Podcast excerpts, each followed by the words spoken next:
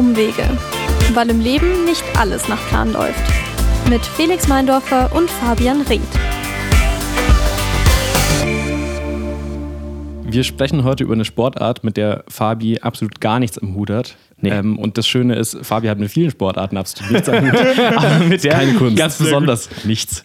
Ähm, stimmt, wir ja. sprechen heute über Skifahren. Fabi, warum hast du da noch überhaupt gar keinen Berührungspunkt gefunden? Ich bin, also es werden vielleicht der ein oder andere wird es wissen, ich bin ein sehr fauler Mensch, ähm, sagte er mit dem Bier in der Hand auf dem Sessel. Ähm, ich bin, ich bin, ich habe Volleyball gespielt in meiner äh, äh Karriere äh, in der Mannschaft, aber viel mehr auch nicht. Ähm, bin dann eher so der Theoretiker, wenn es um Sportarten geht. aber das ziemlich erfolgreich. Ähm, trotzdem sprechen wir heute über Skifahren, haben wir gerade gesagt, und vielleicht können wir dich noch überzeugen, dass du ähm, irgendwann vielleicht, mal ja. mit in Skiurlaub fährst. Und wir haben, glaube ich, den perfekten Mann dafür eingeladen, um über dieses Thema zu sprechen. Bei uns ist heute Marius Quast, seines Zeichens Ski-YouTuber und Filmproduzent, wenn ich das so sagen darf. Das kannst du so sagen. Ganz herzlichen Dank, dass ich hier sein darf. Und äh, ja, Grüße an alle Zuhörer. Und ich glaube, wir kriegen den Fabi überzeugt heute. Ich, ich drücke euch die Daumen. Es wird gut. Perfekt, ja. dann würde ich sagen, bevor wir großartig rumlabern, äh, starten wir mit einem kurzen Überblick über dein Leben bis jetzt. Mhm. Eine, eine kleine Biografie, einfach um ein bisschen zu checken, was so los ist in deinem Leben. Marius Quast wird 1993 in Olpe am Biggesee in Nordrhein-Westfalen geboren. Auch wenn NRW nicht wirklich als Skimecker bekannt ist, landet Marius als Kind im Skiclub. Dort lässt er sich während seiner Schulzeit zum Skilehrer ausbilden. Nach dem Abi geht Marius nach Karlsruhe und studiert Wirtschaftsingenieurwesen. Zusammen mit drei skibegeisterten Kommilitonen gründet er Aliaska Skiing, eine Community für SkifahrerInnen. Nach seinem Bachelor konzentriert er sich dann vollkommen auf das Geschäft, das inzwischen Maha Skiing heißt, und betreibt seinen YouTube-Kanal Marius Quast. Anfang des Jahres 2020 entwickelt er seine eigenen Skistöcke. Swing verkauft Stöcke für sportliche und weniger sportliche SkifahrerInnen, aber auch für TourengeherInnen. Über die Jahre hinweg hat sich Marius vor allem auf YouTube zu einer echten Ski-Instanz entwickelt. Stand jetzt folgen ihm über 50.000 Menschen. Olpe ist mir jetzt nicht als Skiort bekannt. Bin ich ganz ehrlich. Das hat man erstmal nicht auf der Liste, da gebe ich dir vollkommen recht. Aber die Mitte Deutschlands und der Winterberg, das Sauerland, sind für alle, die aus den Niederlanden kommen, für, für die Hamburger, ist das tatsächlich einer der Places to be, was das Skifahren und das Skilernen angeht, weil das Mittelgebirge dort mit das größte Skigebiet Deutschlands bietet, Winterberg. Und mhm. im Hochsauerland sind top aktuelle und neue Lifte da habe ich auch das Skifahren gelernt, ja. Ja, macht schon Sinn. Also als Holländer so acht Stunden irgendwie nach Innsbruck pendeln ist auch ein bisschen scheiße. Das so. ist der große Punkt, ja, wenn du dann, dann nämlich lieber bei der Hälfte irgendwo stehen richtig, bleiben und hoffen, richtig. dass gut wird. Und da ist schon völlig in Ordnung. Man muss aber fairerweise sagen, wenn da mal Schnee fällt, was ja mittlerweile immer weniger wird, dann ist der große Punkt, dass da so viele Menschen sind, dass man sich fast nicht mehr auf der Piste bewegen kann. Von daher, die acht Stunden Fahrt lohnt sich für denjenigen, der dann wirklich ja, gut Skifahren will, wirklich. Und für dich, Fabi, ja gar kein Problem, dann irgendwann hier Logisch. aus München raus. Ja, also ich fahre dann in eine komplett, ich fahre nicht Richtung Berge, sondern ich fahre einfach wieder nach Mitte von Deutschland. Genau. Sauerland ist jetzt auch eine sehr attraktive Gegend, klingt auch gut. Du äh, hast mich jetzt schon komplett überzeugt. Ja, genau. Aber ich kann euch sagen, Süden Deutschlands für alle Skifahrer dann doch der eher der Place to be. Und so auch für mich jetzt. Du hast dann äh, in Olpe quasi angefangen, Ski zu fahren und hast es im Verein auch gemacht und äh, genau. bist dann da so ein bisschen stecken geblieben. Genau, also das, das Thema begleitet mich jetzt schon ganz schön lang und ist definitiv ein Jugendtraum gewesen, wenn man jetzt über das redet, was ich heute tue. Aber früher war das ganz klar Verein, Freunde, Skiurlaub war was ganz Großes. Man stellt sich das halt insbesondere bei dem NRW-Tourist genau so vor. Eine Woche runter in die Alpen und einfach eine riesen Gaudi mit den Freunden. Da geht es auch natürlich nicht nur um den Sport. Ja, da, klar auch, es war witzig. Wir haben halt irgendwie den Skisport schon echt gelebt. Aber es ging auch um das drumherum. Ja, und dann mit der Familie raus. Äh, das hat uns alle immer sehr verbunden und das waren einfach die besondersten Urlaube des Jahres, definitiv. Und das äh, habe ich dann mehr machen wollen. Und hast dann eine Skilehrerausbildung angefangen? Genau, das wurde da oben auch bei den Vereinen angeboten. Das, das typische Konzept, dass Vereine sagen, hey, wir wollen Skiübungsleiter ausbilden und die fahren dann bei unseren Freizeiten mit und betreuen die Leute und deswegen hat der Verein auch einen, einen Obolus dazu getan, dass man sich dann hat, hat ausbilden lassen. Und das hast du dann mit Freunden gemacht. Ähm, bei mir waren das auch Kollegen, mit denen ich schlussendlich sogar gegründet habe. Ja. Das äh, war dann der Weg, dass wir uns zu Skilehrern haben ausbilden lassen. Genau. Stand aber zuerst mal nicht auf deiner äh, Top 10 Berufe-Liste, oder? Weil du hast ja dann erstmal studieren angefangen. Ja, genau. Also jetzt mache ich mal aus dem Skisport einen Beruf zu machen. Da ist man als Sauerländer äh, definitiv nicht direkt dran. Ja. Also das ist, das fällt erstmal raus. Aber natürlich, man hört es ja so häufig, das Hobby zum Beruf machen. Irgendwo war da schon mal so der Gedanke, okay, vielleicht könnte mal mehr draus werden, aber auf der Agenda stand das da zu der Zeit nicht. Ich weiß nur noch, der, e der, der Englisch-LK-Lehrer hat bei mir auf jeden Fall in die Abi-Zeitung geschrieben, zwei Berufe, entweder Moderator oder Skilehrer.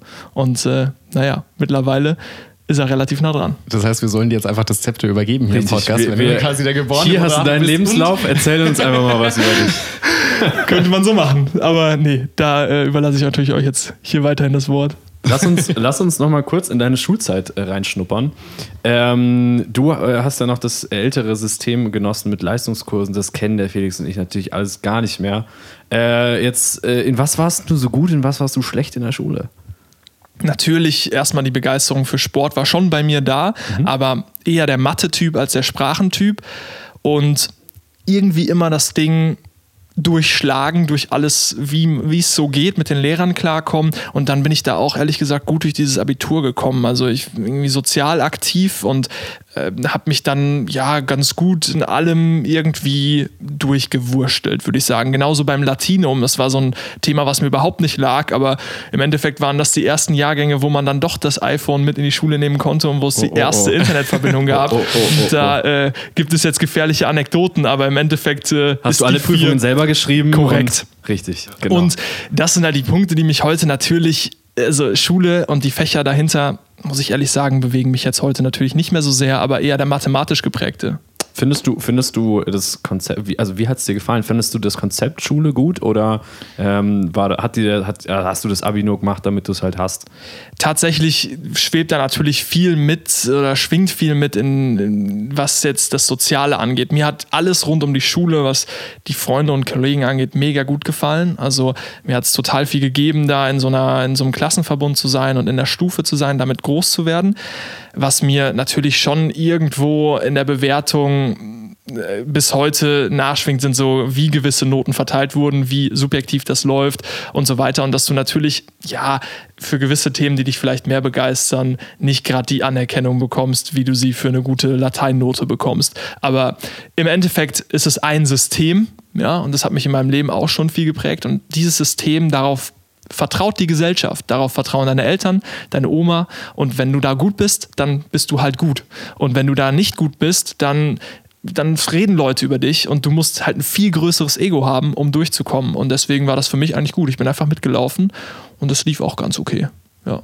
Du hattest dann nach deinem Abi auch so ein bisschen die Entscheidung, was, was mache ich jetzt, wo, wo soll ich hin? Und du hast uns vor dem Podcast jetzt schon vor dem Gespräch erzählt, was dich da ziemlich geprägt hat. Ja, voll. Also das ist wie bei allen in dem Alter natürlich, du überlegst, ja, wie komme ich irgendwie jetzt weiter nach dem Abi? Und da gab es eben dieses eine Gespräch, von dem du erzählst, dass es so prägend gewesen, dass ich es einfach noch total vor Augen habe. Und das war eben im Garten meines Onkels. Und es war dieser Moment, wo einfach klar wurde, okay, du hast jetzt bald dein Abi und es müssen jetzt Bewerbungen geschrieben werden, damit du irgendwie weiterläufst, damit es in die Uni geht oder wie auch immer es weitergeht, ob es die Ausbildung wird.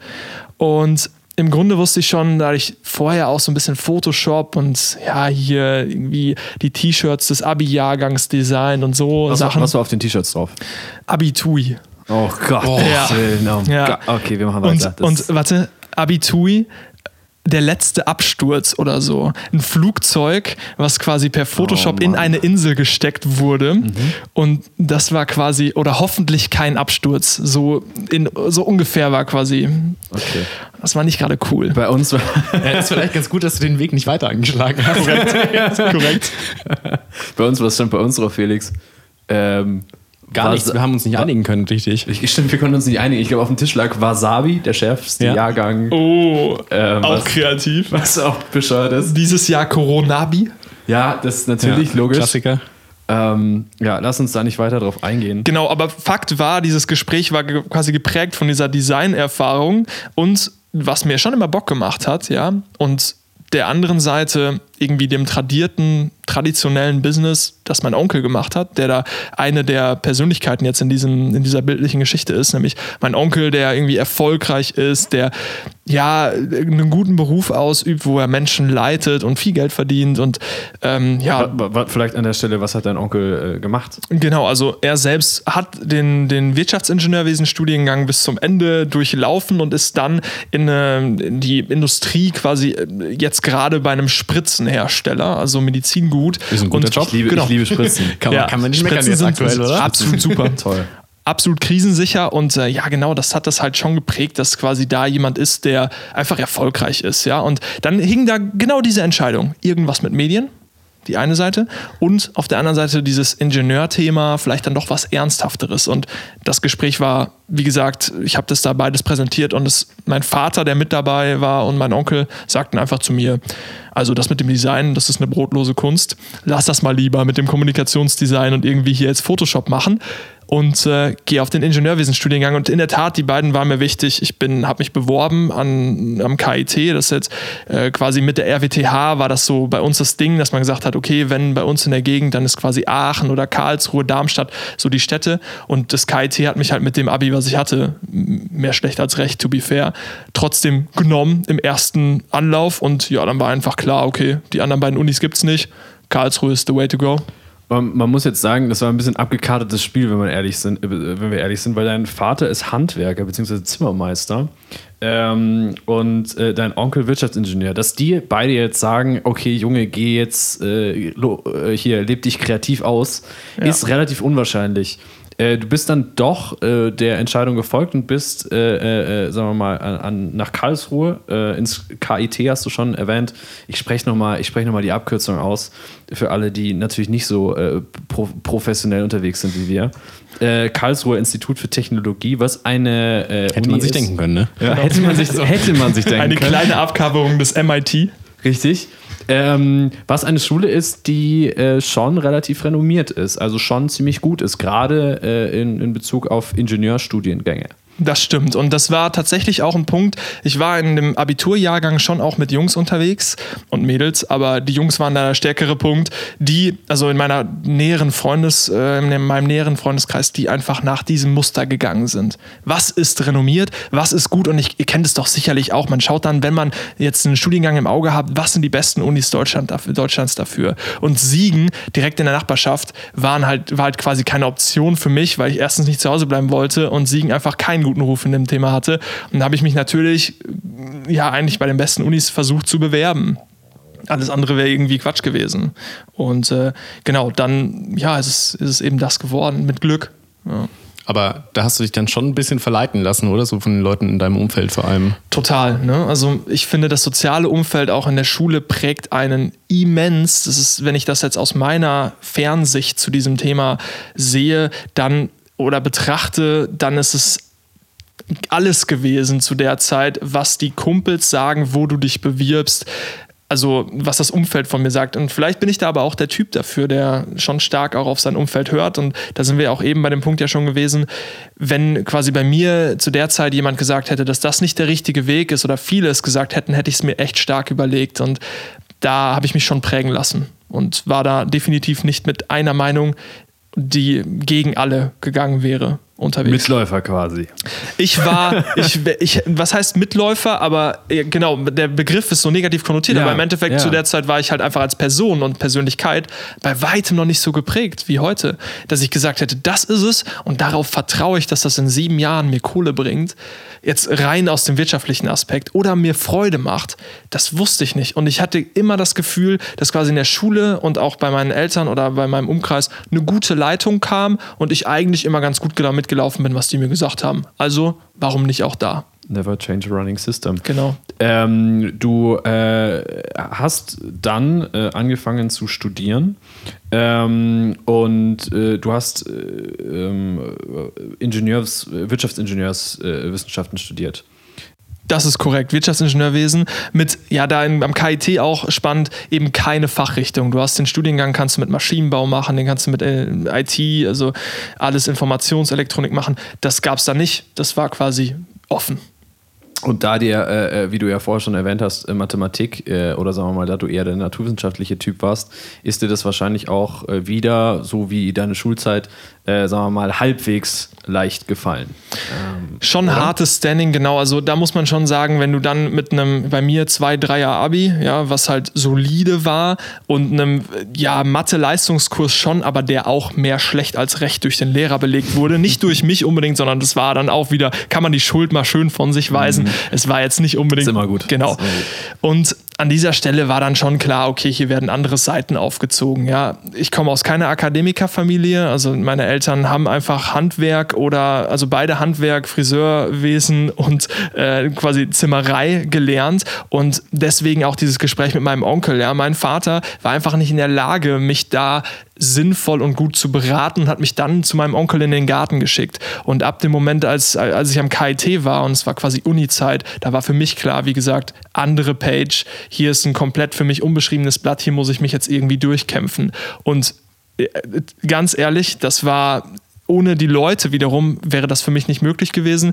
Ich war halt kein, da war Mathe 1 definitiv deutlich schwerer als die Abiturprüfung. Und da äh, das ja. dann auch mit NRW-Abi, wo ja auch viele Bayern immer sagen, so, okay, das weiß ich jetzt bis heute nicht, ob das so ist, aber dass da nochmal krasser unterrichtet wurde. Ja, also dann, wir als Bayern müssen das auf jeden Fall sagen. Auf jeden genau, Fall kannst du auch gar nicht wissen. Kann ich ja gar nicht wissen. Eben. Also so, und der Vergleich ist ja nicht da. So, ja, genau. genau. Die Kollegen auf jeden Fall aus Bayern haben da echt einen guten Job gemacht und äh, da hatte ich gute Freunde und habe auch gute Freunde bis heute, die da mitgegangen sind und die mich durch einige Prüfungen haben in der BIP gut mitgenommen. So, Marius, lern das und das, dann wirst du das mit 4.0 bestehen. That's the way to go. Das habe ich gemacht. Und so bin ich durch mein Wirtschaftsingenieurwesen-Studium gegangen. Also es ist jetzt nicht, ich habe das Ding nie richtig ernst genommen. Hast dein, dein Freundeskreis, von dem du vorher gesprochen hast, ähm, der ja auch teilweise mitgegangen ist, äh, hattest du da äh, weiterhin guten, sehr guten Kontakt? Bis heute ist es tatsächlich so, dass ich nie diesen Standort Hünsborn, so heißt das kleine Dorf, ja, und Olpe, äh, beides Namen, die, die nicht gerade in Kennt die Weltgeschichte man. eingehen. Ja trotzdem habe ich da echt Kontakt und ich glaube, das liegt halt eben an dieser Prägung aus dem Abi. Man hat dann echt ein krasses Verhältnis auch schon, weil man sich halt, ja, kennt ihr auch, ja, durch auch Partys und durch einfach auch soziale Veranstaltungen so gut kennt, dass man das nicht direkt verliert. Viele sagen aber natürlich, okay, nach dem Abi habe ich mit den Leuten gar nichts mehr zu tun und habe nur noch die Kommilitonen. Das war aber jetzt auch nicht so. Also ich habe quasi schon immer auch zwei Freundeskreise gehalten, die ich auch bis heute habe. Und der, der, eine in der Uni und der andere aus deiner Abiturzeit. Korrekt, genau. Und den Abiturzeiten musst du auch differenzieren. Da hast du die Leute von der Schule und die Leute vom Fußball oder wie auch immer. Ja, gut, stimmt. Genau. Aber ähm, so ist es. Also da sind die Jungs, die da im Abi den Weg oder mich beeinflusst haben, den eher ja krasseren Uni-Werdegang zu gehen, die sind bis heute auch noch in meinem Umfeld bisschen weniger als früher natürlich und Kommilitonen ebenso, ja. Da hat man dann den Freundeskreis mal gewechselt an der Uni, was Intensives aufgebaut und das ist heute auch noch da. Ja. Also da bin ich mit den Leuten gegangen. Härtest, härtester Absturz in der Uni-Zeit? Schwierig. Also ich war, das habe ich, ähm, ja, natürlich ist das so ein, ein, Ding, was man jetzt schon weit abgeschlossen hat. Aber ich habe quasi diese O-Phase geleitet. Ähm, damals war das irgendwie ein Ding für uns und mit eines der wichtigsten Teile, dass man da irgendwie diese Orientierung im Erstsemester macht. Und ihr kennt es. Es ist, äh, oder für diejenigen, die gerade zuhören, die gut, es ja. eben noch nicht kennen, ich kann euch sagen, die ersten Wochen an der Uni, je nachdem, wo ihr anfangt, sind halt eben wild. Es ist äh, und in den, an den Abenden ist man halt einfach mal komplett verloren. Und ich habe dann halt zwei Jahre später dieses Ding geleitet und da war man bei uns genannt Chefe. Und einer von diesen vier Erstsemesterreferenten war ich zu der Zeit. Das war auf jeden Fall eine wilde Zeit. Und äh, da war so ein Kasten Bier oder eine Kiste Bier am Abend äh, mit so einem Kollegen zusammen auf jeden Fall easy drin. Das würde ich heute so definitiv nicht mehr unterschreiben, wenn man dann im Geschäft ist. Ich würde es wahnsinnig gerne testen. Wir schaffen es nur leider nicht. Wir haben nur drei Zeit Flaschen da. Ja, das ist schlecht. Das ist schlecht. Würde vielleicht auch die Qualität ein bisschen beeinflussen. Absolut, ja. ich merke das übrigens jetzt schon ein bisschen. Perfekt, das ist gut. Belastend. Ähm, du hast das Studium dann gemacht und hast auch deinen Bachelor gemacht, ähm, aber dein Master hast du nicht fertig gemacht. Ähm, auch dann aus geschäftlichen Gründen, da können wir aber gleich noch drüber sprechen. Ähm, was mich interessieren wird, hat dich das Studium gecatcht oder hast du irgendwann mal auch überlegt, so, eigentlich ist das nicht so meins? Mhm. Das ist eine sehr spannende Frage, weil im Endeffekt, was es mir immer gegeben hat, das Studium, ist eine sehr gute Rechtfertigung, dass ich mir jetzt gerade ein bisschen Zeit nehme in dem einen oder anderen Punkt, dass ich vielleicht da doch nochmal die Reise mache, weil jetzt ist die Zeit. Also das Studium im Inhalt hat mich nur teilweise gecatcht. Was mich aber gecatcht hat, war die Zeit und die Studienzeit an sich. Auf einer Uni zu sein, mit den Leuten an einer staatlichen Uni nun wirklich kein vorgeschriebenes Curriculum zu haben und keine festen Studienpläne oder einfach auch wirklich Wochenaufteilungen. Ich war frei und ich konnte schon die Dinge machen, auf die ich Lust hatte und hatte quasi auf der einen Seite natürlich hast du dann die Unterstützung der Eltern, das willst du ihm nicht bis endlos auskosten, aber du hast auf jeden Fall eine Wohnung, du hast den Studienstatus, kommst überall günstiger rein, kannst günstiger reisen. Leute gehen auf Erasmus, du guckst dir dann noch das Land mit an, weil du da einen Kumpel gerade hast. Das ging mega gut und das war auf jeden Fall eine extrem gute Zeit und die würde ich so sehr missen, wenn ich quasi das nicht gehabt hätte. Genau. Okay. Ähm, ich würde sagen, wir, wir kommen jetzt zum, zum eigentlich wichtigen Teil von diesem Podcast, weil du hast nämlich während deines Studiums etwas gegründet. Ähm, genau. Ich würde sagen, das erklärst du am besten etwas. Ja, schau, ich kann es ja. gar nicht richtig in Worte fassen. Ähm, ja, nee, aber erklär es einfach am, am, besten selber. Das, glaube ich, weißt du am besten, was es ist. Ja, also genau, es ist, wie du sagst, gar nicht so leicht greifbar und bis heute wahrscheinlich auch kein Berufsbild. Es ist tatsächlich so, dass wir begonnen haben, unsere, unsere Skikünste, unser Skilehrer-Dasein auf Video zu bringen und auf YouTube zu bringen. Und das eben mit Freunden aus der Abiturzeit auch zusammen und mit den Jungs, mit denen ich auch den Skilehrerschein gemacht habe, die da die gleiche Passion hatten. Und ja, daraus dann doch das Geschäft zu machen, war bis heute und ist bis heute definitiv kein leichter Weg. Hat sich aber während des Studiums geprägt. Es war im Studium für mich irgendwie klar, ich habe da verschiedene Praktika auch gemacht, habe viele Leute gesehen, die jetzt schon in Unternehmen gehen und da war irgendwie eindeutig so das System, in dem sie laufen und auch die Anstellung auf lange Sicht, also wirklich mal geschaut, so wie wird das dann, da orientiert man sich dann auch so vielleicht am Umfeld des, des, der Eltern, wie wird es dann irgendwann, wenn man halt quasi angestellt ist, nichts gegen Anstellung, aber was kann einem quasi, was kommen da als große Schritte? Und das hat mir irgendwie keine große Blüte gegeben. Ich habe gedacht, so, okay, die Gründung, die mein Vater hatte mit seiner, mit seiner kleinen Firma als Handwerker, und der Zeit und den Möglichkeiten, die war viel, viel spannender. Und um es auf den Punkt zu bringen, was wir gemacht haben, ist wirklich, wir haben YouTube-Kanäle zum Skifahren gebaut. Die gingen irgendwann ganz gut ab. Firmen kamen auf uns zu. Es gab die Tendenz, dass es vielleicht ein Geschäftsmodell geben könnte. Und ich bin halt nach dem Studium voll rein, obwohl noch nicht validiert war, dass es eins ist. Und gedauert hat es dann schon auch noch nach dem Studium ein bis zwei bis drei Jahre, bis jetzt das Ding halbwegs auf einem guten Fundament steht. Vielleicht lass uns ganz kurz darüber sprechen. Ähm, du hast gerade die Lücke erwähnt, ähm, was denn eure Lücke eigentlich ist, weil ich würde sagen, Skikanäle oder zumindest Skifilme gibt es ja schon seit Ewigkeiten das und stimmt. auch mehr als ausreichend. Das stimmt. Also der große Punkt war, es gab im Markt super viele Skifilme, die auf krasse Action, Backflips, coole Powder Runs, wo du wirklich, ja, traumhafte Gegenden, Alaska, du hast da fabelhafte Skifilme gesehen, ja. Wirklich, ich, ich kenne unglaublich. Ich kenne so ja. viele traumhafte Filme, es, äh, Skifilme. Es ist, ich schaue mir jetzt jeden mindestens, Abend zum Einschlafen ein. Mindestens James Bond auf Skiern hast du gesehen. Das oder genau, Willy Bogner. Und das sind halt so Themen, die haben, die catchen schon. Das ist eine extreme Sportart, die auch super super viel Spaß macht. Aber du siehst nur das erstmal. Und der große Markt, wenn man jetzt auch da wieder rein Wirtschaftsingenieurwesen wirtschaftlich rangeht, ist nicht im Freeride-Bereich oder in Alaska. Der große Markt liegt eben dort, wo Menschen in den Skiurlaub fahren. Und das sind in Deutschland 10 Millionen Menschen, die zumindest tangiert was mit Skifahren zu tun haben und mal vielleicht ein bis zweimal im Jahr in den Urlaub fahren. Diese 10 Millionen werden immer kleiner, keine Frage, aber sie werden quasi bisher oder wurden zu dem Zeitpunkt nicht mit Inhalten bedient, die ihnen helfen, in Videoform sich zu verbessern oder den besten Urlaub für sich zu finden. Und das war das Ding. Okay, es gab keinen dort bei YouTube, der wie beim, bei der Fitnessszene das beste Bankdrücken zeigt. Ja, das war da schon. Das gab es beim Tischtennis, das gab es beim Schach, aber es gab es eben nicht in deutschsprachigem Skifahren. Und da waren wir. Und das hat uns dann eben begonnen aufzubauen. Auch mit viel Häme vom Verband. Also es gab quasi nicht nur positive Seiten dahinter, sondern das ist dann auch schon so, was machen die Jungs denn da eigentlich? Ja. Wann, wann, also ich schaue ja eh nur Pamela Reif Workout-Videos. Das ist sehr gut. Aber auch nur schauen. Ich schaue, genau. genau, ich schaue mir die einfach nur an ähm, und höre die Musik dazu. Ähm, wie, wann ist dir diese Markt, also ich meine, es ist ja, äh, ich meine, du, du hast in etwas studiert in Richtung Wirtschaft und da lernt man ja auch dieses wirtschaftliche Denken. Wann ist dir diese, ähm, diese wirkliche Marktlücke aufgefallen? Der wesentliche Punkt ist natürlich, dass wir da schon auch über die Gründung mit mehreren Personen reden. Ja? Also ja. da ist tatsächlich mein Kollege, in dem Fall Julian, der bis heute auch aktiv ist auf YouTube, auch als Skilehrer der ist auf uns zugekommen und hat gesagt, was ich, der einfach auch ein wirklich krasserer äh, Fitness-Typ als ich, also wirklich bis heute breiter Körper, dicker Bizeps, der einfach in dem, in dem ich quasi. Genau, quasi du, quasi du.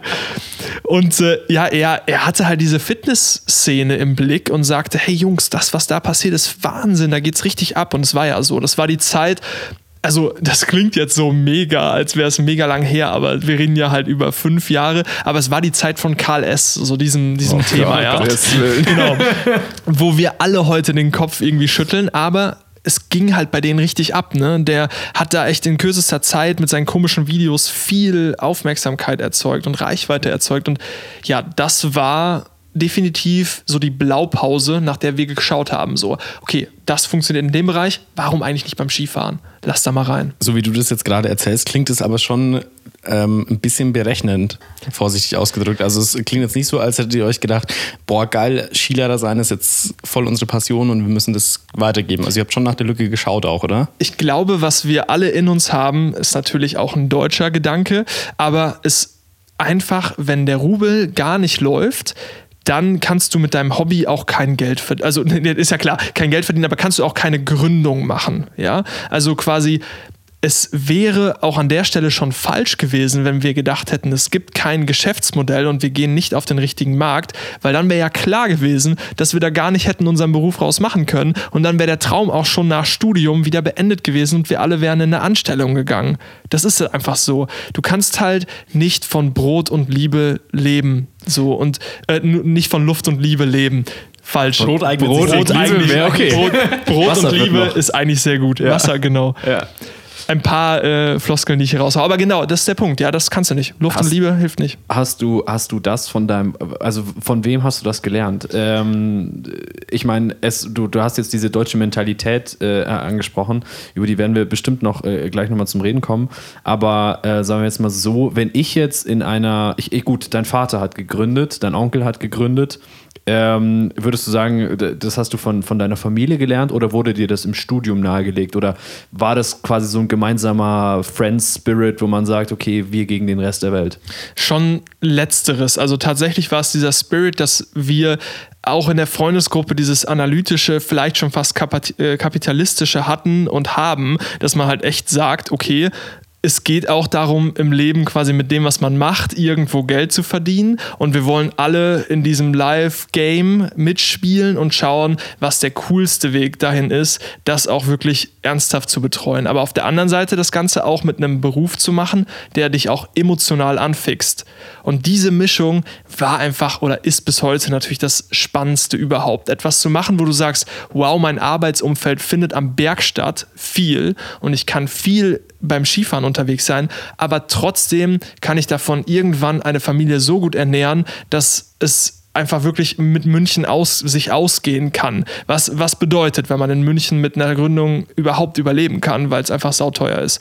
Und das sind, das ist, glaube ich, auch schon der Punkt, warum es überhaupt heute noch existiert bei uns. Weil wenn wir nicht so analytisch und irgendwie mit dem Feld reingegangen wären, wären wir wahrscheinlich nicht mehr da, gefühlt.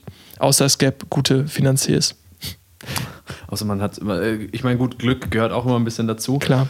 Ähm, aber ein guter Freundeskreis hilft da natürlich sehr stark. Wobei das kann aber auch ein Fluch sein, oder? Also ich meine, wenn du einen Freundeskreis hast, der so krass erfolgsorientiert auch denkt irgendwo, hast du ja schon auch immer so ein Karl S. Wenn wir wieder bei Karl S. Druck, ja, oder? So, so intensiv war das jetzt nicht, ja, dass es da um Rolli und irgendwie die krassen Autos Hast geht. du einen Rolli? Natürlich nicht. und das ist auch überhaupt nicht relevant für mich. Der größere Punkt ist wirklich, da sind wir jetzt, das ist nicht euer Thema in dem Podcast, aber ich denke, das ist interessant für die Zuhörer. Das, womit wir uns als Freundesgruppe seit langer Zeit und immer noch intensiv beschäftigen, ist dieser typische Aufbau eines passiven Einkommens mit der Idee dahinter zu sagen, dass du, wenn du jetzt gewisse Dinge in deinem Leben entwickelst und tolle Sachen, wir reden nicht von Bullshit, ja, wir reden schon davon, dass man Produkte schafft, die den Leuten auch wirklich was bringen und eventuell über verschiedene andere äh, Stationen deiner, deines wirtschaftlichen Lebens, dass du es hinbekommst, irgendwann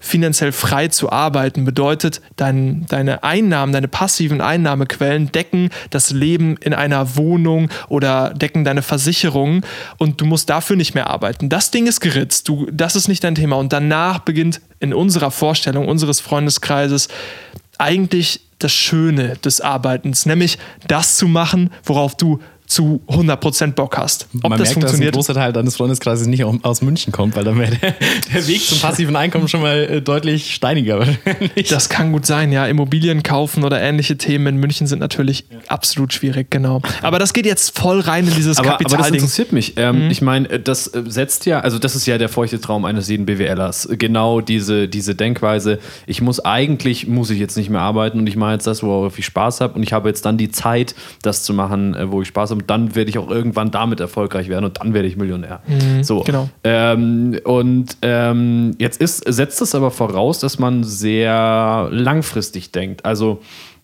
man muss ja dann irgendwie in sich selber so die Überzeugung haben, dass das so alles schon gut laufen wird. Und wenn man jetzt ein bisschen Gas gibt, äh, dann äh, ja, kann man sich so ein passives äh, Einkommen irgendwann, äh, sagen wir mal, erarbeiten. Mhm. Äh, und, und dann kann man irgendwann in diese schöne Phase kommen, wie du sie jetzt beschrieben hast. Ähm, wenn ich mir jetzt deinen Lebenslauf anschaue, äh, dann machst du aber eigentlich schon ganz schön lange genau das, was dir auch in diesem Moment Spaß macht. Ich meine, Skifahren, du lebst, da, also ich bin hier reingekommen und ich merke das, dass du dafür lebst. Hier so. steht so ein fettes Powderbuch im Schrank, ist mir gerade aufgefallen. Vom das Powder stimmt. Magazine, oder? Das ja, das ist von der, ich glaube, das ist National Geographic und äh, die fassen quasi die spannendsten Skiabfahrten der Welt dort zusammen. Also echt spannend. Ja. Aber äh, direkt drunter steht ein Frank Buch. Das ist die andere Seite.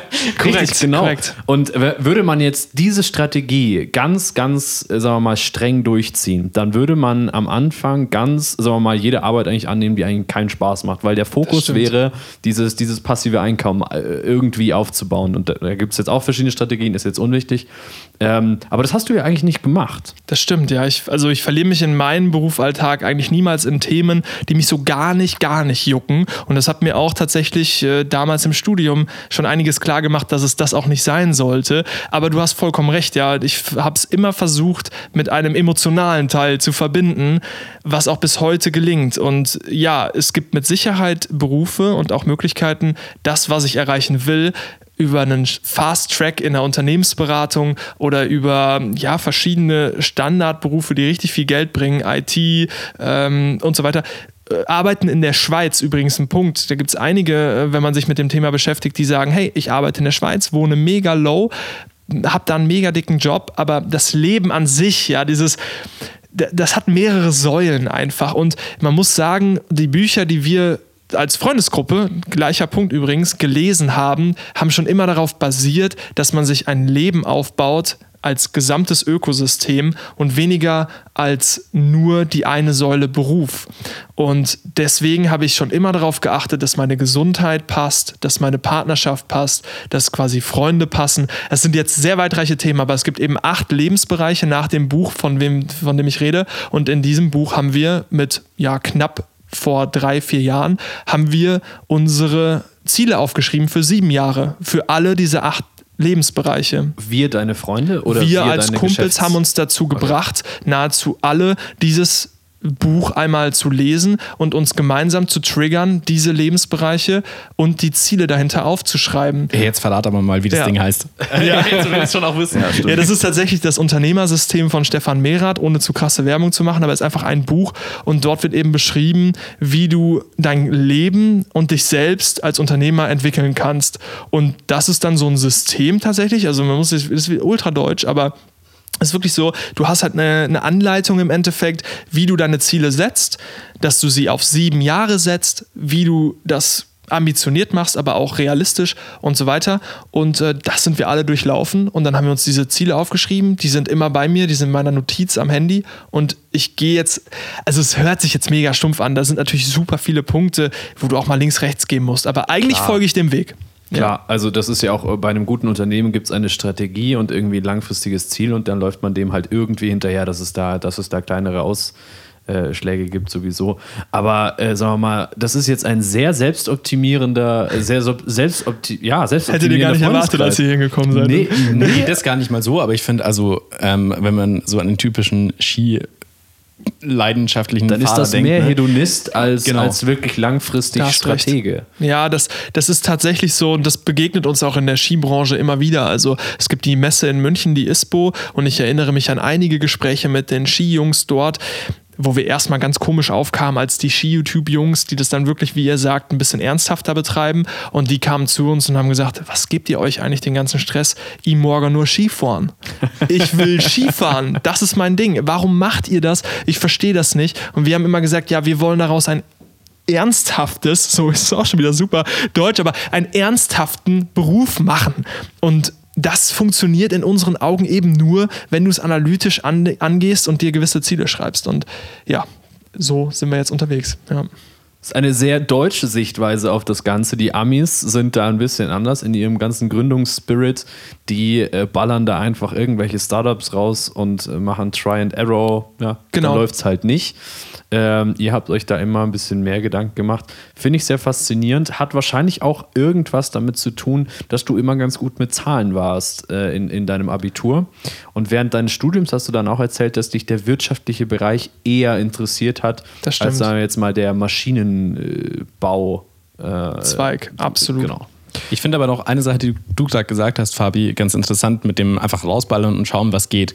Ähm, du hast im Vorgespräch auch erzählt, du warst dann mal ein halbes Jahr in Innsbruck und da hat es auch nicht so super gut funktioniert, zumindest was, was das Genau. Business angeht. Ähm, und was mir so im Gedächtnis geblieben ist von dem Gespräch, ist eigentlich, dass du doch immer wieder schwankst zwischen einem sicheren Weg und deiner Selbstverwirklichung im Endeffekt. Genau, das, also wahrscheinlich der größte Punkt ist für mich nach wie vor, dass ich schon auch diese Achterbahnfahrt mit den Tiefpunkten dieser Achterbahnfahrt gar nicht mal so spaßig finde, weil wenn du dir die Lebensbereiche ausmalst, die es so gibt, da habe ich ja eben schon erwähnt, ja Partnerschaft oder Freundschaft, dann ist es häufig so, dass ein Geschäft, wie ich es gerade mache, super viel Zeit erfordert und super viel Aufopferung, dann den Sonntag oder den Samstag auch noch das Geschäft höher zu hängen als deine Kumpels, deine Frau, dein, dein ganzes Umfeld, alles, was du so machst, deine Familie. Ähm, und das wiederum wiegt sich nicht gut auf. Da kommst du an Punkte, wo einfach dein Umfeld dir sagt, hey, ähm, wenn du das jetzt so weitermachst, dann sehen wir uns nicht mehr und dann passt es nicht. Also es geht jetzt nicht nur um Partnerschaft, sondern auch Freunde und du merkst, es gehen Menschen mehr als du hättest, wenn du jetzt, sage ich mal, bei einem Beruf Zeit hättest. Also ich rede jetzt mal ganz plakativ von großen deutschen Buden wie Siemens und Bosch. Ja, da hast du halt geregelte Arbeitszeiten halbwegs. Klar, wenn du in einer Managementposition bist, auch nicht mehr. Aber halbwegs geordnet. Der Laptop am Wochenende, hm, schwierig, wird schon auch fast kontrolliert. Du hast ein- irgendwie so, du hast deine Zeiten und dann kannst du planen. Du kannst Urlaube planen und das kann ich seit Jahren in der Form nicht. Also es ist quasi immer das Geschäft gepaart mit deinem Leben. Und deswegen heißt es auch Unternehmersystem, weil im Endeffekt ist es nicht mehr dein Beruf, sondern es ist ein großer Teil deines Lebens und du musst versuchen, dass dein Umfeld bei diesem Weg mitgeht. Das ist der ganz große Punkt. Und deswegen versuchst du dann in so einem System wie dem meinen, die Sicherheit immer abzuwägen. Kann es noch funktionieren? Ist das irgendwie möglich? Und was ist, wenn das in sieben Jahren immer noch so viele Talfahrten gibt und du mal am Boden liegst und so weiter? Ja, das, das führt halt dazu, dass du dann an die Punkte kommst und sagst, oh, so eine Anstellung bei Bosch, das wäre schon echt cool. Obwohl es, wenn ich dann weiterdenke, gar nicht so cool wäre.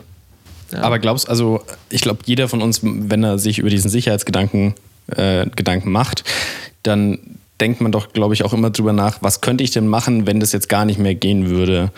Mhm. Hast du das auch schon mal, also hast du dir das auch schon überlegt und glaubst du, dass du noch auf diese Wirtschaftsingenieurs äh, Funktion zurückfallen könntest? Ja, das ist, das ist der große Punkt. Ich glaube, wenn du eine Gründung wirklich erfolgreich machen willst, dann musst du die 100% gehen und die kleinen Punkte, die vielleicht gar nicht so klein sind und die auch echt viel belasten, aber die dann diese Talfahrt bedeuten, die musst du durchgehen mit irgendwie, egal wie es ist, und musst versuchen, dann die Gründung wieder nach vorne zu bringen.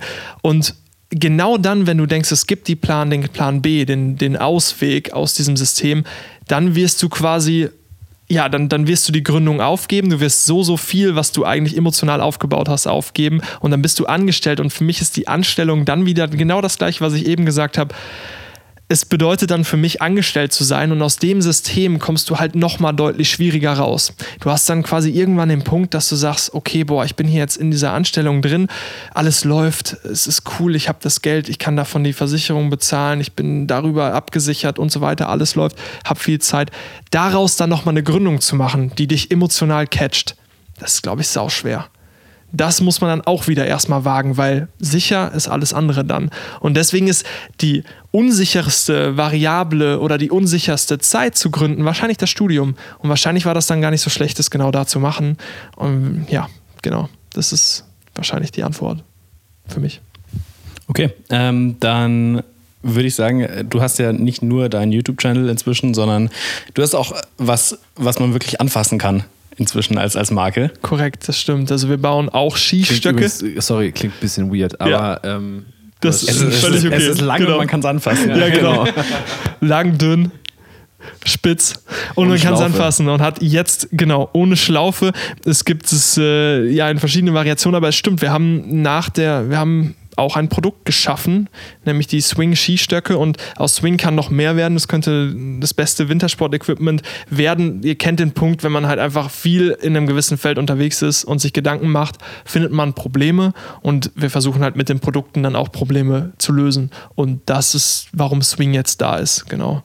Ich finde das ziemlich interessant deswegen, weil du davor ja quasi deinen YouTube-Channel als Geschäftsmodell hattest im Endeffekt. Genau. Und das ist ja was, was man, wo man sagt, das kostet dich im Endeffekt nicht viel aus, halt das bisschen Equipment, was man halt so hat. Klar, das ist kein, kein geringer Kostenpunkt, aber es ist was anderes, wie wenn du was produzieren lässt. Das stimmt. Ähm, und du hast ja dann quasi deine Filmproduktion, ist ja aus dem YouTube-Channel heraus entstanden im Endeffekt. Auch da hast du nicht wahrscheinlich so viel investieren müssen dann dafür. Genau. Ähm, und deswegen finde ich den Schritt schon interessant, dann zu sagen, okay, wir bringen jetzt was auf den Markt, wo wir eine Produktion anlegen müssen, wir brauchen Material dafür, wir müssen das Produkt entwickeln. Ja. Das ist schon nochmal ein anderer Einsatz, oder?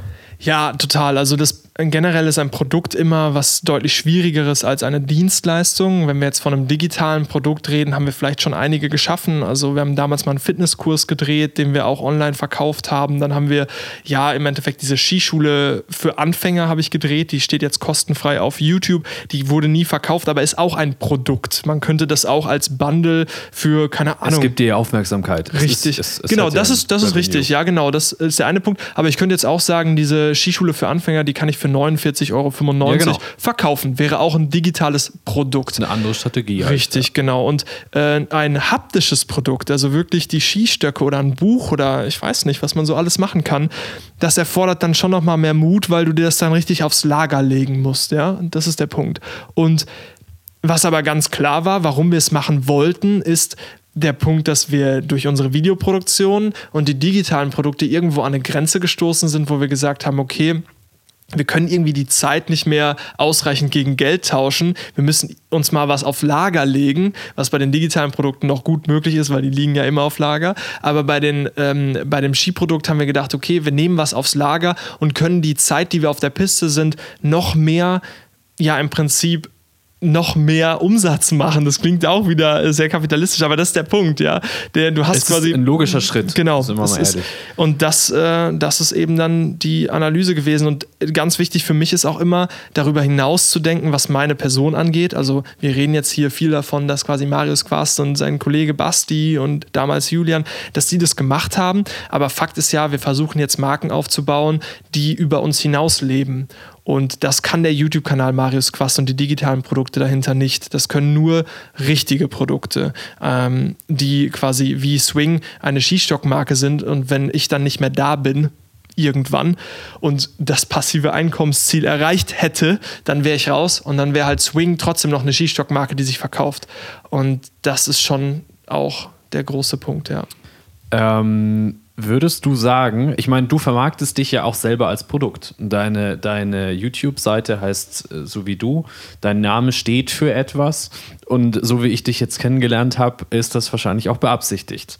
Korrekt, ja. Ähm, du, du, du schaffst damit eine Reichweite, womit du, sagen wir mal, Sachen verkaufen kannst. Ähm, und auch ein gewisses, ja, du stehst ja auch für ein gewisses Lebensgefühl, was ja de facto eigentlich eine Marke ist.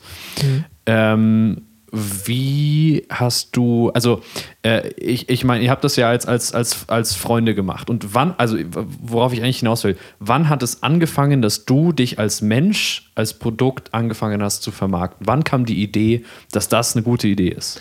Also erstmal, natürlich ist nicht nur die Absicht, darüber nur zu verkaufen. Was halt schon auch ein großer Punkt dieses Kanals und auch der Person ist, ist zu inspirieren. So wie bei euch beiden jetzt. Ihr nennt es nicht nach euren Namen, aber der große Punkt ist bei mir schon auch, Marius Quast soll damit verbunden werden, Menschen ja zu neuen Sportarten zu bringen und zu inspirieren, tolle Gegenden zu sehen. Das wiederum heißt aber auch, dass ich sie inspiriere, etwas zu kaufen. So, also weitergedacht ist es schon.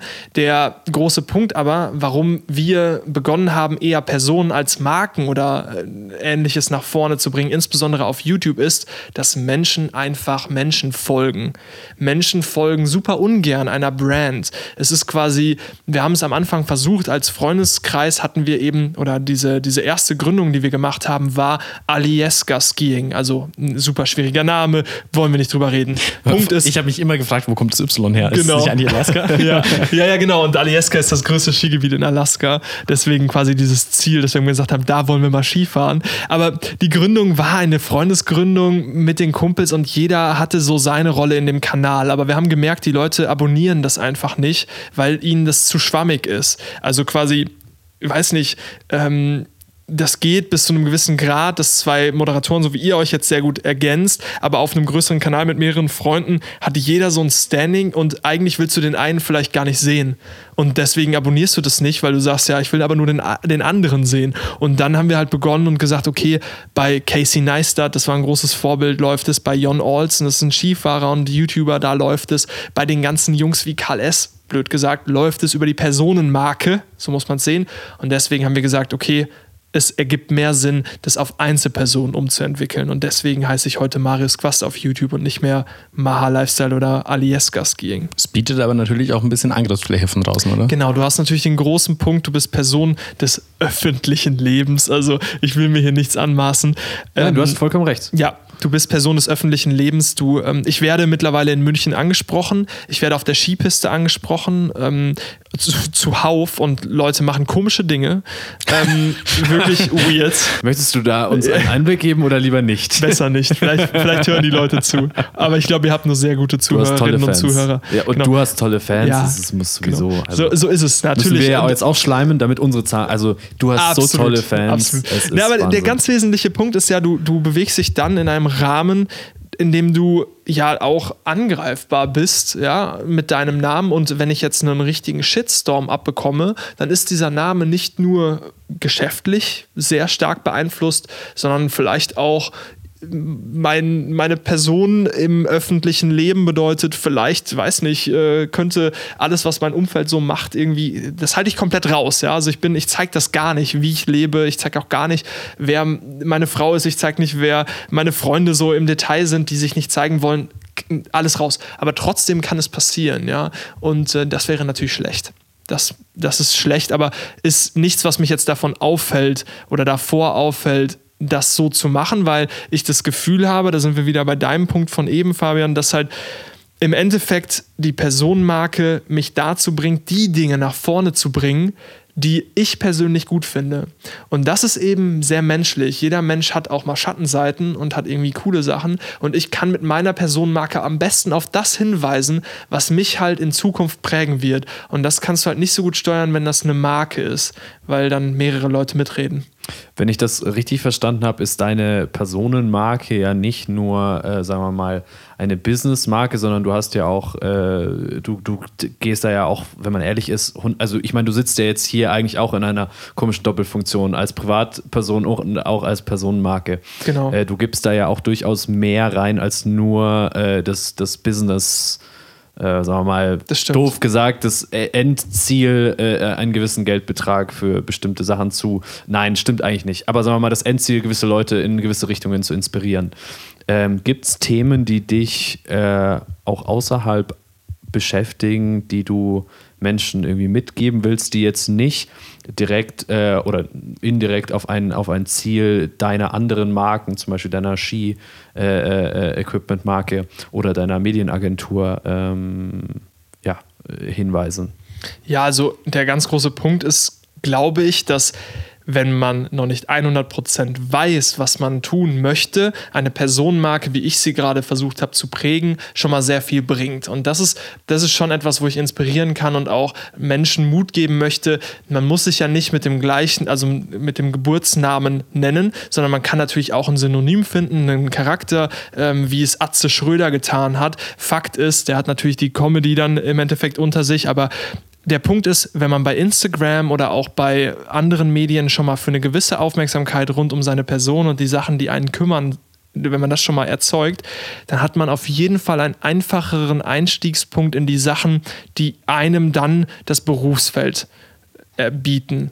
Und das finde ich auf jeden Fall einen guten Tipp für alle, die quasi noch nicht 100% wissen, wohin es läuft. Und du bist ja dann auch ein bisschen flexibler im Endeffekt, oder? Weil wenn genau. du jetzt sagen würdest, keine Ahnung, ich steige jetzt komplett auf ja. weiß nicht, Nordic Walking oder sowas um auf meinem Channel, dann ähm, wäre das ja auch irgendwie zu verkaufen, weil du das ja als Person quasi verkauft hast. Jeder Mensch entwickelt sich, ja. Und jeder Mensch äh, schreibt auch mal andere Kapitel, insbesondere in der heutigen Zeit. Schauen wir uns Finn Kliman an. Unglaublicher Charakter, der halt quasi erst irgendwie YouTube-Videos macht und auch eine Medienagentur hat und dann quasi jetzt das irgendwie 1 Live Krone nominiert ist als Musiker und weiß nicht, das sind halt so viele Punkte und an solchen Beispielen in unserer heutigen Zeit erkennen wir doch, dass euer Podcast auch komplett Relevanz hat. Aber der Punkt ist, nicht nur die Umwege sind das Prägende, die Kreuzungen machen es sogar interessant. Ja, Son das ist so schön gesagt. Ja, Boah. das ist es ja. ja, und das ist ja der Punkt, der mir auch begegnet. Deswegen ist es eigentlich viel sinnvoller, nicht eine Marke aufzubauen, finde ich, weil die Marke da zu anderen Dingen zu bewegen, das ergibt im Außenbild gar keinen Sinn. Die Menschen wollen ja der Marke folgen, weil sie eben eine Skimarke ist. Und diese Marke und die Identität der Marke zu verändern, das bedeutet auch die ganze Kultur im Laden, die ganzen Leute. Du musst denen alle in die Köpfe steigen und sagen, hey, wir sind gar keine Skistockmarke mehr, wir machen jetzt Surfbretter oder machen jetzt ein Bier. Das geht halt nicht. Das heißt, du kannst nur als Person dich weiterentwickeln. Und deswegen ist die Reichweite als Person eigentlich das Coolste, was du haben kannst, weil dann kannst du dich halt entwickeln und kannst immer den, ich sag ganz gerne Juice, also quasi den Juice, den der Kanal hat, die, den, den tollen Saft, den kannst du quasi auf das schieben, auf, auf das du Lust hast. Klingt ein bisschen weird, aber genau. Du, du würdest dann wahrscheinlich die Aussage unterschreiben, äh, sagen wir mal, Reichweite ist Macht, beziehungsweise eigentlich Währung. Ja, also es ist schlimm, das zu sagen, finde ich, weil das so, so wieder mal super kapitalistisch klingt. Aber du musst natürlich echt sehen, alles, was Aufmerksamkeit erzeugt, ist heutzutage mit einer der wichtigsten Werte, die eine Marke braucht. Also das, was zum Beispiel, also das Produkt zu entwickeln, einen Skistock jetzt zu machen, das ist heutzutage einfach ein Witz. Du hast super viele Freelance-Produktdesigner, du hast super viele Möglichkeiten, irgendwie über Produktionsstätten überall, also in Europa wie auch in Asien, Dinge zu beziehen. Ja? Aber das Marketing eines solchen Produkts zu machen und Reichweite darauf zu bekommen, ist das teuerste der ganzen Geschichte, häufig. Und das wiederum ist halt einfach dann Geld. Ja, und deswegen ist Reichweite an der Stelle eine Währung, auch wenn es ein bisschen fies klingt. Es ist, es ist ja ein sehr großes Risiko, du hast es schon erwähnt. Ähm, wenn ich jetzt dich google, wenn ich die versuche irgendwie auch nur äh, Dreck zu finden über dich, finde ich nichts. Mhm. Du bist noch nie irgendwo fett auf die Schnauze geflogen, du hattest noch nie irgendwo einen Shitstorm. Warum glaubst du, ist das so? Ist es deine Authentizität oder, oder ist es, sagen wir mal, sagen wir mal, äh, ist jetzt das Skifahren sowieso schon eine, so eine bisschen eingeschworene Truppe, wo die Leute sagen, oh, wir haben uns alle lieb? Oder woran liegt das? Wie kriegst du das hin? Ja, Marius Quast. Ja, es ist, es ist ja in der Tat. Also ich glaube, das, was wesentlich ist, ist der Trade-off zwischen schnellem Wachstum und Ehrlichkeit. Und schnelles Wachstum erreichst du, wenn du sowas machst wie Karl S. Jetzt haben wir den mehrfach genannt und deswegen ergibt es ja, jetzt leider. auch Sinn. Ja. Genau. Leider. Wir können auch wirklich andere, da gibt es noch die ganzen Motivationscoach in Deutschland, die auch genau die gleichen Sachen machen. Das Ding ist, die bauen schnelle Reichweite auf, aber das zu Lasten von Ehrlichkeit. Sie, sie gehen raus und erzählen und verkaufen häufig wirklich Bullshit. Nicht gute Sachen. Und das geht komplett zu Lasten deiner Personenmarke, weil Leute sich auch darüber aufregen, dass du einfach nicht integer bist, dass du nicht cool bist, dass du nicht nachhaltig. Genau, es ist für dich nicht nachhaltig, also es klappt in vielen Fällen leider, ähm, aber es gibt dir halt quasi kein, erstmal gibt es dir als Person kein gutes Gefühl, finde ich, aber da kann man auch abgebrüht sein. Und auf der anderen Seite gibt es dir quasi keine treuen Kunden, höchstwahrscheinlich. Die andere Seite ist, das Ganze ehrlich zu machen und da befinden wir uns in meinem Weg und der ist ganz schön lang, ganz schön zäh und ganz schön ja, wie soll ich sagen? Erfolgreich? Nein, guck mal, also wenn du jetzt, ja, es ist, es ist gut, wir haben schon etwas geschafft, aber ich könnte jetzt ja nicht von dem YouTube-Kanal leben. Wir reden über 50.000 Abonnenten und allein das könnte nicht mein Geschäftsmodell sein. Wir müssen schon andere Produktionen mit unserer Medienproduktion machen. Wir müssen irgendwie gucken, dass da über andere Seiten noch Kohle rankommt, damit es läuft. Es könnte anders laufen, wenn ich quasi gesagt hätte, hey, Vollgas, Englisch, ähm, irgendwie ganz weirde Videos, aber zuhauf, also richtig so Algorithmus, Algorithmus triggern, aber nicht auf quasi ehrlich und cool, also so für mich mit, mit Substanz gehen, wo du den Leuten auch wirklich was im Video bietest mit einer hohen Qualität, sondern auf Masse. Und wenn du das machst, dann ja, dann wärst du wahrscheinlich bei höheren Abonnements, besseren Klicks vielleicht. Und dann wiederum bei vielleicht mehr Umsatz und dann wäre ich jetzt vielleicht erfolgreicher, als ich es jetzt bin mit dem Feld. Und das ist eben der Punkt. Ja, also ich habe es immer ehrlich gemacht, deswegen habe ich noch keinen Shitstorm. Ich habe immer versucht, quasi guten Mehrwert zu liefern und nicht irgendwie Dinge scheiße für die Leute zu präsentieren. Das wiederum bedeutet aber geringeres Wachstum und quasi nicht so sehr in die, in die Negativschlagzeilen kommen. Und damit hast du dann quasi eine saubere Linie, die jetzt gerade leicht aussieht, aber die halt echt fünf harte Jahre mit viel Achterbahnfahrt dauern und immer noch nicht am Ziel sind. Genau, aber das ist dann ehrlich und das ist dann halt ohne Shitstorm. Ja, das ist der Punkt. Dann, äh, wir haben es dir ja vorhin schon versprochen, du bekommst noch deine zwei bis drei Abschlussminuten. Ähm, würdest du denn deinen Weg, so wie du ihn jetzt gegangen bist, nochmal gehen und wenn ja, was würdest du denn vielleicht anders machen oder was mhm. hast du noch für, für Tipps im Endeffekt? Also zunächst einmal an alle, die jetzt gerade zuhören und die da einfach bei diesem Thema Umwege und eigene Berufswahl unterwegs sind, ist das ganz große Thema für mich nach wie vor wir leben halt quasi in einer Gesellschaft, die ein System hat und diese Gesellschaft freut sich, wenn du studieren gehst. Diese Gesellschaft freut sich auch und gibt dir quasi Glückwünsche, wenn du Dinge bei Marken oder bei Unternehmen erreichst, weil das einfach bewährt ist. Und das darf man keinem übel nehmen. Ja? Ich denke, es wäre als Abiturient oder auch als, als Realschulabschließender, Volksschulab, ganz egal welchen Abschluss man hat, immer falsch zu sagen, man sträubt sich gegen das System, weil im Endeffekt die glauben, die Menschheit muss Glaubenssätze haben, um überhaupt quasi etwas gut zu heißen. Und genau aus dem Punkt denke ich, dass man eine gute Mischung finden muss bei seinem Weg zwischen der Sicherheit, an die alle glauben, und der Unsicherheit, auf die du Bock hast. Und das ist das ganz Wichtige, wenn wir über, die, über meinen Weg reden. Ich habe versucht, das abzuwägen und war immer in einem System, wo meine Eltern und mein Umfeld, meine Oma, geglaubt hat, dass ich auf einem sehr guten Weg bin. Aber eigentlich haben die nicht mitbekommen, dass ich die Hälfte oder mehr des Studiums dafür aufgewandt habe, einen komplett weirden YouTube-Kanal aufzubauen. Und das ist der ganz wichtige Punkt, wenn ich das immer erzählt hätte, dass mein Ziel ist, ich will YouTuber werden, hätte niemand an mich geglaubt und hätte mir auch keine Unterstützung gegeben. Und damit sind wir quasi überhaupt ans Ziel gekommen, im System die eigenen Wege zu bauen. über die Sicherheit dann gepaart mit der Unsicherheit. Ich finde es tatsächlich super interessant, dass Marius das so offen zugibt, dass ihn diese Unsicherheit einfach die ganze Zeit so krass beschäftigt irgendwie. Total. Vor allen Dingen, weil bei dem Thema Unternehmungsgründung ja oft nur darüber gesprochen wird, wie schnell man wächst. Absolut. So, und jetzt müssen wir aber nochmal die Frage aufgreifen vom Anfang. Fabi, haben wir dich jetzt irgendwie vom Skifahren überzeugen können? Wenn auch nur ein kleines bisschen? Ja, also um ganz ehrlich zu sein, äh, habt ihr mich fast, aber nicht ganz überzeugt. Ähm, das liegt aber daran, dass ich einfach nicht so der Wintersport-Typ bin. Ich muss aber tatsächlich sagen, dass ich bei der ein oder anderen Instagram-Story von Marius ähm, fast schon ein wenig Lust hatte, vielleicht doch nochmal mit dem Skifahren zu versuchen.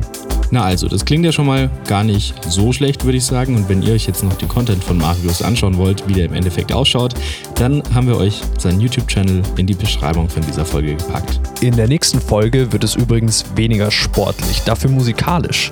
Es geht um kaputte Schlagzeuge, afrikanische Rahmentrommeln und darum, wieso es vollkommen okay ist, sich nach dem Abi sechs Jahre Zeit zur Orientierung zu nehmen.